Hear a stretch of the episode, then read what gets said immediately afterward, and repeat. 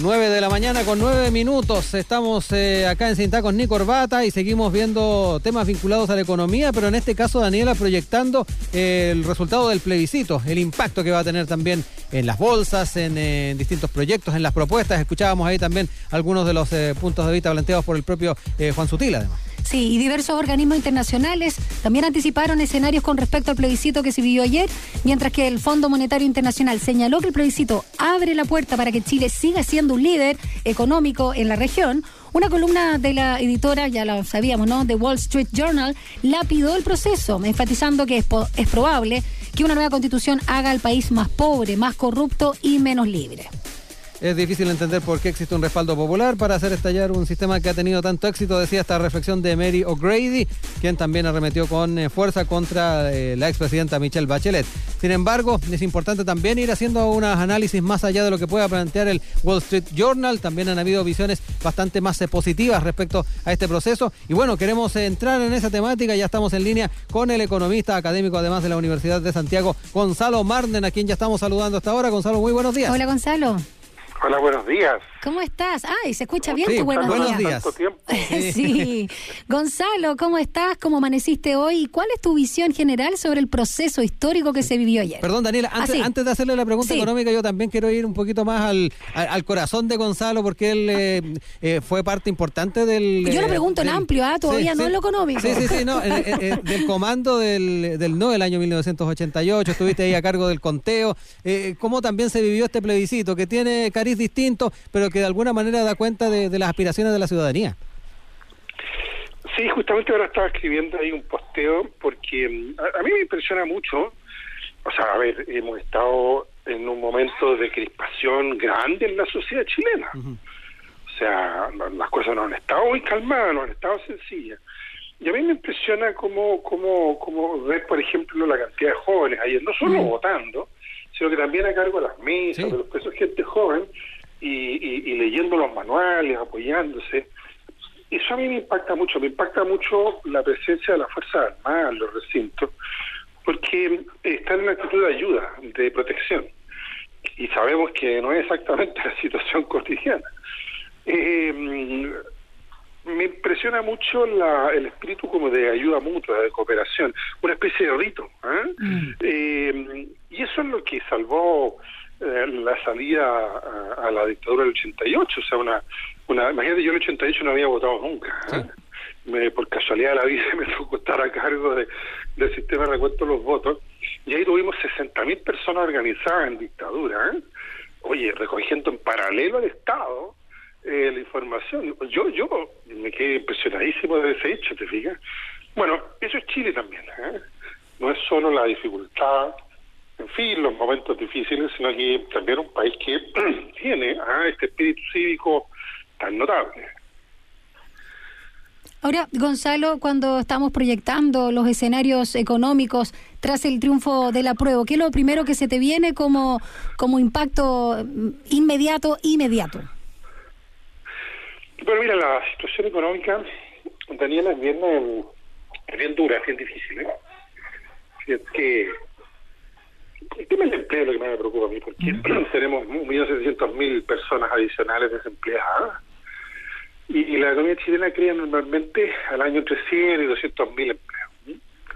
Supongamos que creemos 300.000 empleos al año. Supongamos 400.000 empleos al año. Nos esperan tres a cinco años muy duros en materia de desempleo. Y el desempleo golpea muy fuerte ¿eh? a quienes lo viven, desde luego en sus ingresos, pero también en su inserción social, en su autoestima. Entonces yo, yo, yo creo que si la sociedad chilena tenía ya problemas acumulados de desigualdad social, de em, abusos públicos y privados para el ciudadano común, eh, el, el, desempleo masivo se va a agregar como algo que no va a ayudar demasiado a que mm, las cosas funcionen eh, de manera fluida en Chile. Por eso es que me parece que mm, eh, los mercados van a reaccionar el día en la mañana, justamente considerando lo que les acabo de mencionar en la pregunta previa. Mm. este parece ser un país que procesa sus situaciones difíciles eh, cuando lo logra, cuando lo logra, bueno, como en todas partes las cosas se ponen malas, ¿no? Pero tiene una, una, una fuerza eh, de, de, gestión colectiva de problemas que, que me parece que está ahí y yo creo que eso fíjate que acaba de haber una elección histórica en Bolivia que yo encuentro maravilloso porque en un año ellos resolvieron una crisis democrática que pintaba muy mal ¿ah? para algo prolongado entonces lo encuentro admirable pero fíjate que la, la, la, elección en Bolivia se demoró cinco días en que se diera el resultado final cinco días eh, en parte eso fue lo que provocó hace un año, ¿no es cierto?, el golpe de Estado en que, terminó la, elección presidencial. ¿Qué tiene que ver esto con la economía? Que al final los agentes económicos, entre comillas, que son aquellos que observan desde esta especie de gran casino que son las finanzas mundiales, eh, de qué manera van a evolucionar unos, países y otros. América Latina hoy día está en la mira de todo el mundo porque tiene el impacto en la pandemia más grande, claro, también Estados Unidos.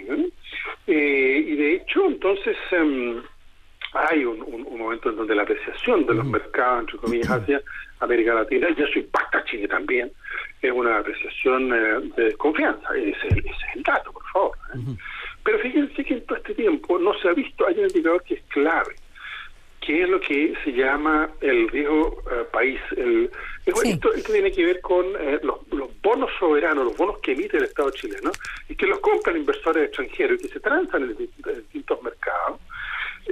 Que el riesgo país, sea, el porcentaje adicional a la tasa de crédito que se paga por el país en donde eh, se está produciendo la transacción, eh, no ha variado demasiado. ¿ah? Y de hecho, Chile mantiene una un, un, lo que se llama un riesgo país, un spread, ¿no es cierto?, que es inferior al de los la gran mayoría del resto de países latinoamericanos que es inferior al promedio de los países europeos. Y eso no ha variado. ¿eh? Por tanto, yo no veo aquí que, mm, que el resultado del plebiscito, digo por lo contundente del rechazo al gobierno, porque digamos, a ver, hablemos en castellano. Aquí en Chile ayer se intentó una cosa insólita. Los que dijeron queremos que siga la Unión del 80, porque eso es el orden, el progreso, que se perdieron abrumadoramente, pero ayer decían, no, somos todos amigos, aquí nadie ha perdido, aquí todos ganamos, y bueno, pero perdieron, ¿verdad?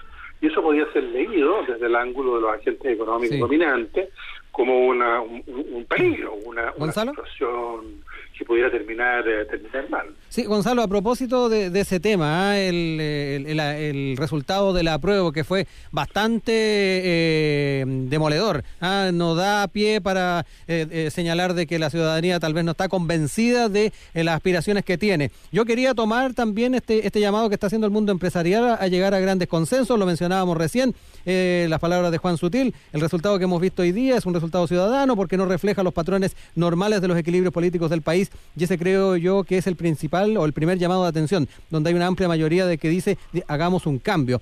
Eh, este, este, este grado de consenso, esta cercanía que se están generando en los puntos de vista, también podría facilitar eh, avanzar en una agenda que en temas vinculados a pensiones, en temas vinculados a, impuestos, siempre ha sido difícil, siempre ha sido complicado, pero aquí hay una voz que ha dicho, ha, dicho claro que eh, los cambios tienen que venir.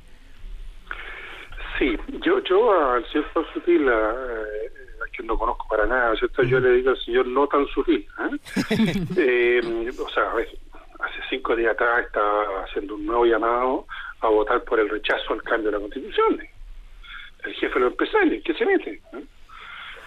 eh, bueno, pero saludemos lo positivo, yo hoy día ando positivo. Sí, todos andamos positivos.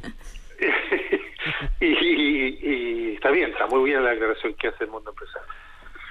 El tema es que el mundo empresarial va a tener que empezar a darse cuenta que eh, un país que tiene una presión tributaria mm, del orden de 20% del PIB, mientras el promedio en los CDE es del 36%, tiene una, tiene una brecha nomás. Mm. O sea, aquí yo creo que hay que empezar a conversar de las brechas con el mundo empresarial. Mire, aquí, aquí hay una brecha, porque fíjese que sí, ustedes pagan, los empresarios y las personas de más altos ingresos en el país, si ustedes pagan tan poco impuestos, entonces no hay suficiente educación, no hay suficiente salud, no hay suficiente transporte público, no hay suficiente ayuda a las personas de más edad o discapacitadas, no hay buenas pensiones, así de simple.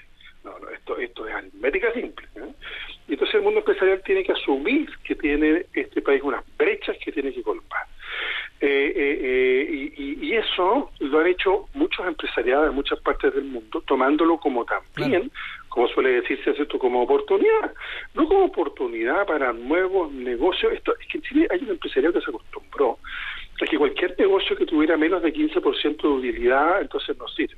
Entonces ahí están las colusiones de la farmacia, está el mundo minero, ¿no es cierto?, que prácticamente no le paga nada al, resto de los chilenos el uso de un recurso que, que, nos pertenece a todos, y así sucesivamente, ¿verdad? Entonces, ese mundo empresarial, a ver, yo creo que el nuevo pacto tiene que ser uno que le diga al empresario, mire, ¿qué tal si usted se acostumbra a tener una utilidad de 5%, en vez de 20% promedio como en la banca, vez de 30% como en las AFP, la ISAR? ¿Qué tal si se acostumbra a una utilidad de 5%? Mire la revolución que se, que se le está planteando. ¿Ah? Una, una utilidad normal como por ejemplo las filiales, porque muchos de estos son transnacionales, eh, como por ejemplo las filiales de ustedes en otras partes del mundo. ¿Qué les parece? Esa es una conversación necesaria, porque aquí el, el diálogo, se han fijado, ¿no? El diálogo por el lado empresarial, del gran empresarial me refiero, siempre ha sido, hagamos consenso, o sea, hagan ustedes lo que yo quiero que se haga. ¿Se entiende? Se fijan que así entienden el consenso, ¿no? Y hay que empezar a decirle, mire, no, fíjese que ya no. ¿ah? Eh, eh, usted, utilidades muy bien, no hay problema, pero 5% no más. ¿eh? Estoy diciendo 5% como una referencia, se entiende como una como una metáfora, en el sentido de que hay brechas, vuelvo a repetir el concepto que cerrar, y eso supone un aporte del mundo de los dueños de la empresa que hasta aquí no han hecho. El economista y académico de la USACH, Gonzalo Marner, nos acompaña hoy acá en Sin Tacos ni Corbata en torno a un análisis de las posibles ¿no? proyecciones económicas tras el plebiscito. Gonzalo, em, ¿crees que se va a lograr gestar estas propuestas que van a permitir terminar con la desigualdad económica y social que afecta a nuestro país? Eh, la Carta Magna, ¿cuánto también puede impactar al respecto? Bueno, eh, mira, aquí ahora viene, yo escribí un artículo hace no mucho que decía, la carrera de obstáculos hacia la nueva constitución. Aquí tenemos una fuerza política mm, que fue la que mm, planteó, ¿no es cierto?, mantener la actual constitución, que ha dicho que, mm, lo ha dicho lo siguiente, si no se asegura en la Convención Constitucional que al final del proceso de votación artículo por artículo de la nueva constitución sea una votación global, eh, de dos tercios, entonces ellos no van a permitir que funcione siquiera la Convención Constitucional. Estas son palabras de Pablo Longueira, están en YouTube, ante el Consejo Nacional de la ONU.